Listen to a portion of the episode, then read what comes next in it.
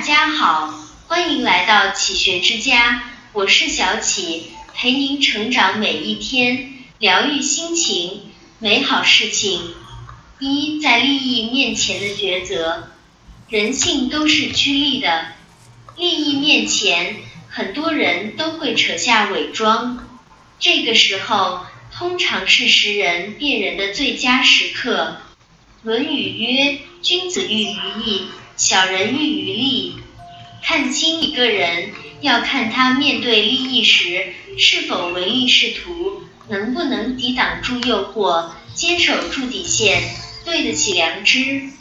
冯骥才说过这样一句话：“人的自信是建立在底线上的。一个人只有守住底线，才能获得成功的自我与成功的人生。”在利益面前，底线会体现一个人的价值观，也会决定他今后的人生高度。坚守底线的人，才会守住心安，路也会越走越宽。利就是一块试金石。二，吃一时对待别人的样子，遇到不顺心之事，不迁怒他人，不仅是一种高级的修养。其实更是一种高级的能力。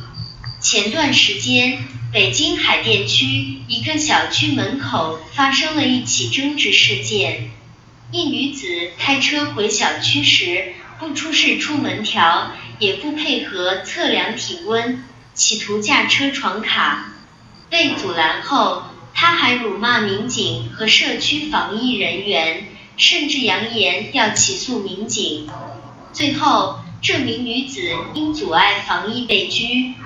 原来他是一家公司的老总，突发的疫情把公司的规划全打乱了，他压力非常大，心情很是糟糕，把怨气撒在了防疫工作人员和民警身上。记得有位作家写过这样一段话：我见过很多得意时富有涵养的人，他们举止有道。做足面子也十分体面，但一旦失意时，你会发现他突然变了一个人，失意落魄，焦头烂额，人不像人，鬼不像鬼。失意时，仍能保持礼貌和理性，不以权势地位迁怒他人，是一个人最难能可贵的修养。三吃相暴露一个人的人品。有些人一旦到了餐桌上，在高人眼中就已然一丝不挂。梁实秋曾在《吃相》一文中讲述了这样一件事：他的一位外国朋友来中国西南某地旅游的时候，偶然进到了一家小餐馆吃东西，没想到正吃到一半，忽听旁边的地板砰砰作响，其声清脆。密集如连珠炮，向人打听才知道是邻座食客正在大啖糖醋排骨。外国朋友好奇地问梁实秋：“这是不是什么特有的风俗？”梁实秋回答：“不曾见过这样的场面，心里却默默觉得这种行为有失教养。”世界顶级礼仪大师威廉汉森说：“善于观察的人。”只用一顿饭的功夫，便可知你的教育背景和生活背景是怎样的。的确，吃相优雅的人，教养不会太差，举手投足中都带着礼貌和尊重。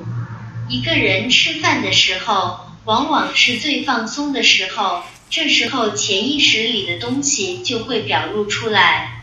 要看一个人的品性如何，只要和他吃顿饭。就能知道的一清二楚了。四、对待家人的态度，我们通常都是好脾气都留给了他人，而坏脾气都留给了家人。这在心理学上是很正常不过的事情。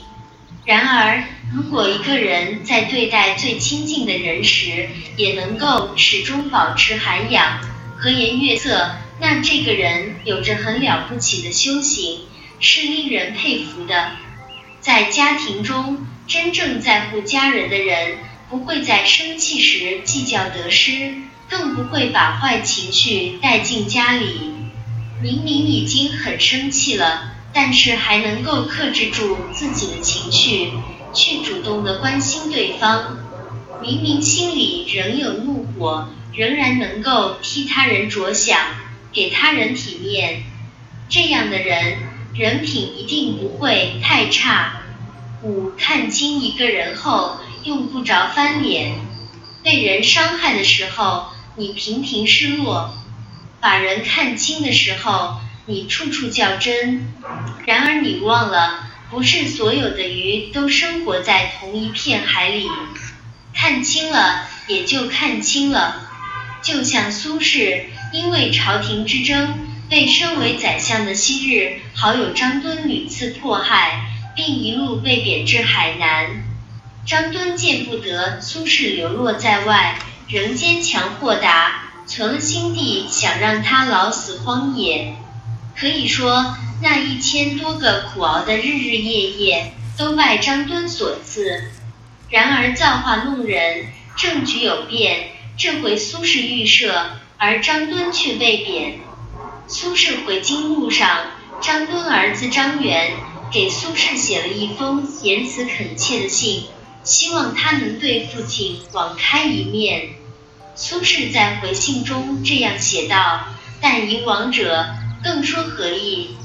意思是一切都已经过去了，就别再提了。”不仅没有加以迫害，他还给病中的张敦送去药方，希望他早日康复，并嘱咐他保重身体。屠格涅夫所说：“凡事只要看得淡些，就没什么可忧愁的了。”往后余生，愿你我都能懂得识人心，辨伪善，与良人结交，与贤人相伴。这里是启学之家，让我们因为爱和梦想一起前行。更多精彩内容，搜“启学之家”，关注我们就可以了。感谢收听，下期再见。